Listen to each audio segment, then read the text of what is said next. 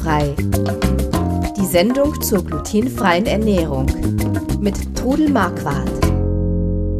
Einen wunderschönen guten Tag. Wir sind wieder da mit dem Podcast rund um die glutenfreie Ernährung. Mein Name ist Chris Marquardt und am anderen Ende der Leitung ist meine Mutter, die Trudel Marquardt. Hallo.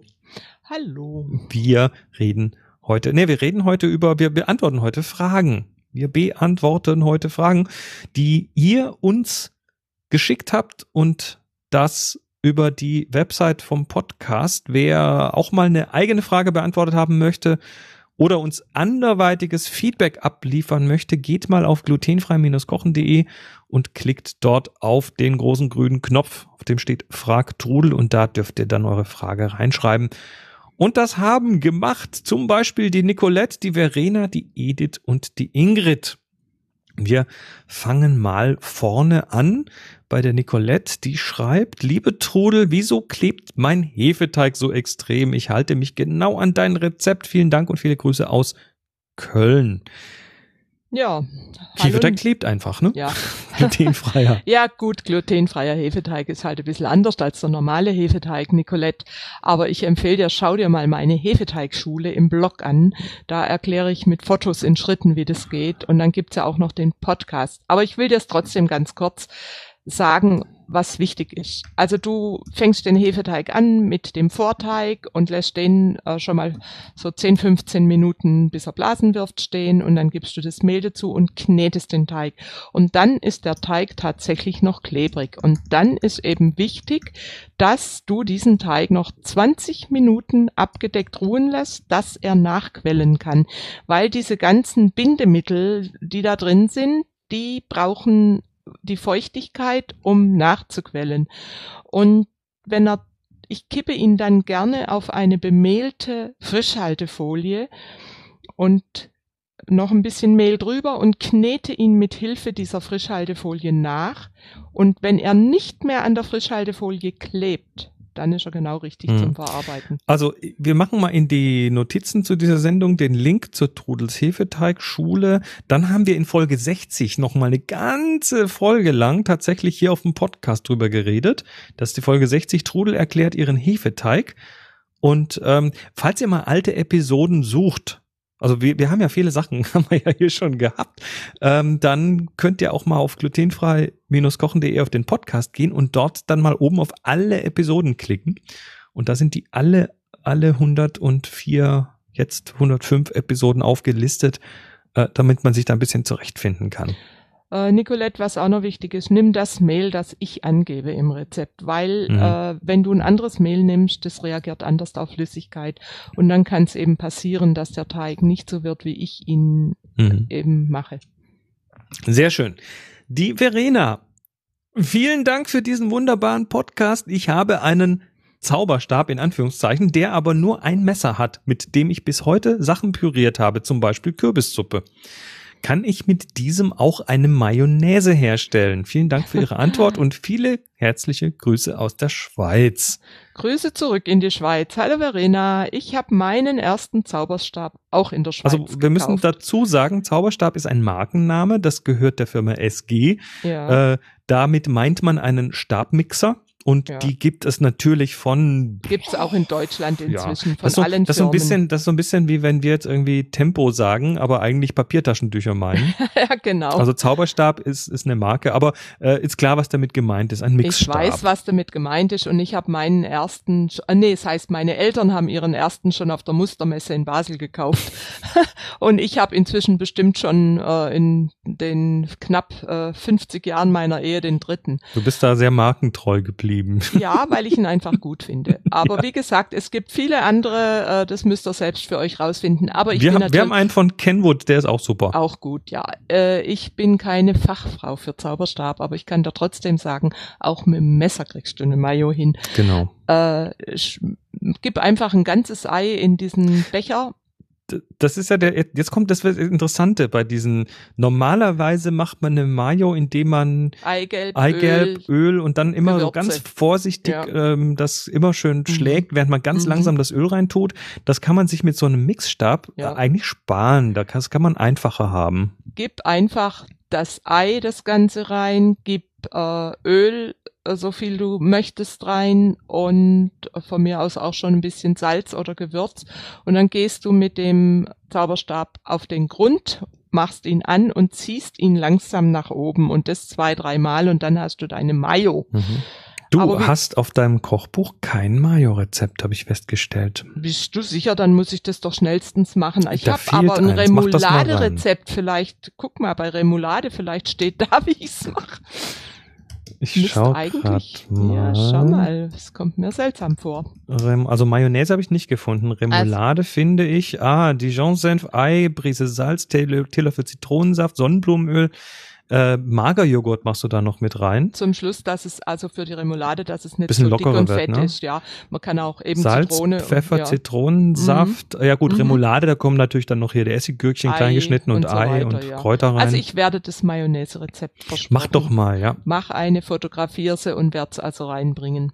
Also funktioniert auch mit einem normalen Mixstab, kann man Ja. Mayonnaise machen. Mhm. Äh, die Edith fragt, gibt es das Kochbuch und Backbuch als Buch zu kaufen? Äh, also du hast ja aktuell das äh, Tr- Trudels himmlisches Backbuch heißt es, mit Mhm. äh, deinen äh, Rezepten und das ist tatsächlich nur als E-Book zu erhalten. Das haben wir schon mehrfach ge gefragt, äh, die Frage haben wir schon Mhm. mehrfach bekommen.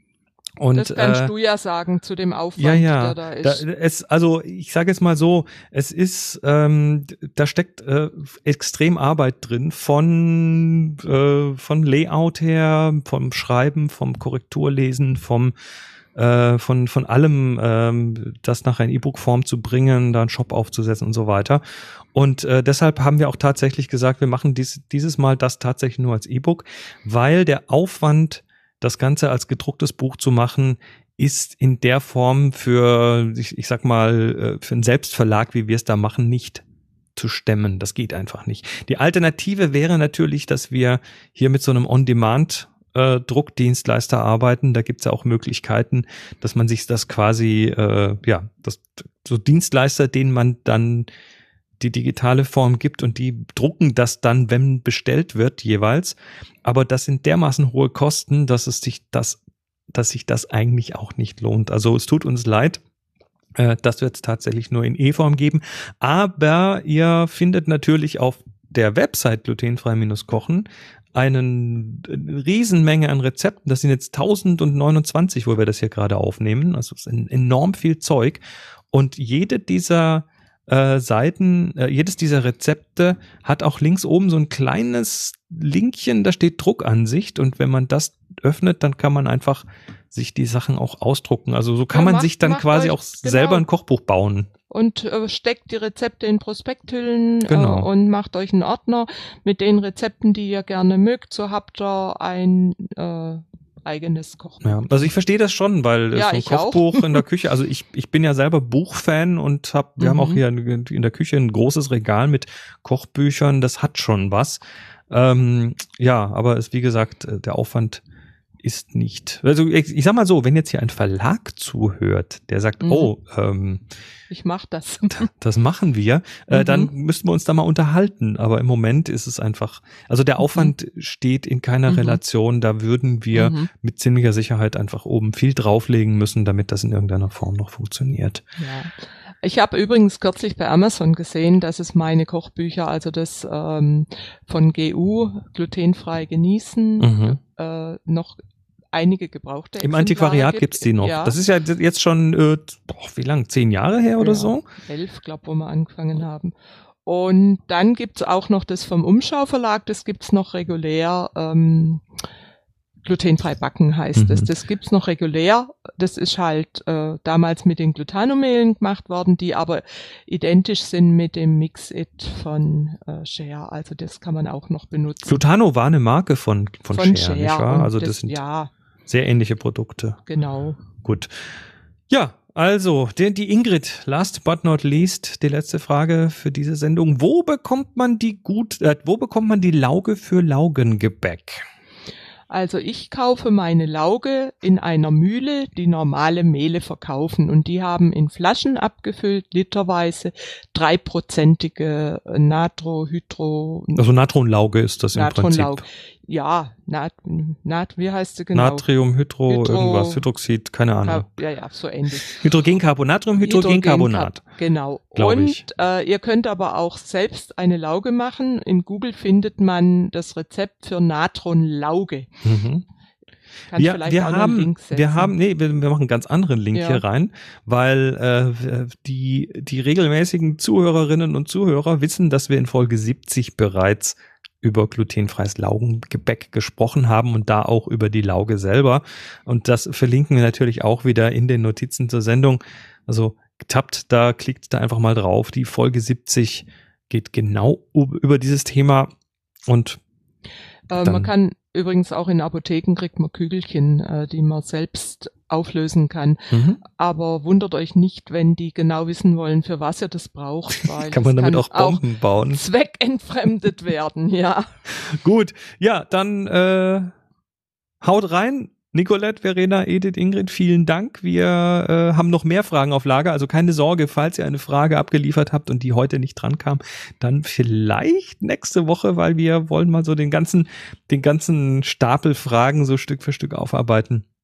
Also kommt einfach auch nächste Woche wieder oder liefert selber eine Frage ab auf glutenfrei-kochen.de auf dem Podcast und dann auf den grünen Knopf fragt Trudel. Wir freuen uns, wenn wir von euch hören und dann hört ihr auch wieder von uns zurück. Gut, das war's. Das Bis nächste war's. Woche. Macht's gut. Tschüss. Tschüss. Sie hörten glutenfrei. Die Sendung zur glutenfreien Ernährung mit Todel Marquardt. Über 900 glutenfreie Rezepte und weitere Informationen auf www.glutenfrei-kochen.de.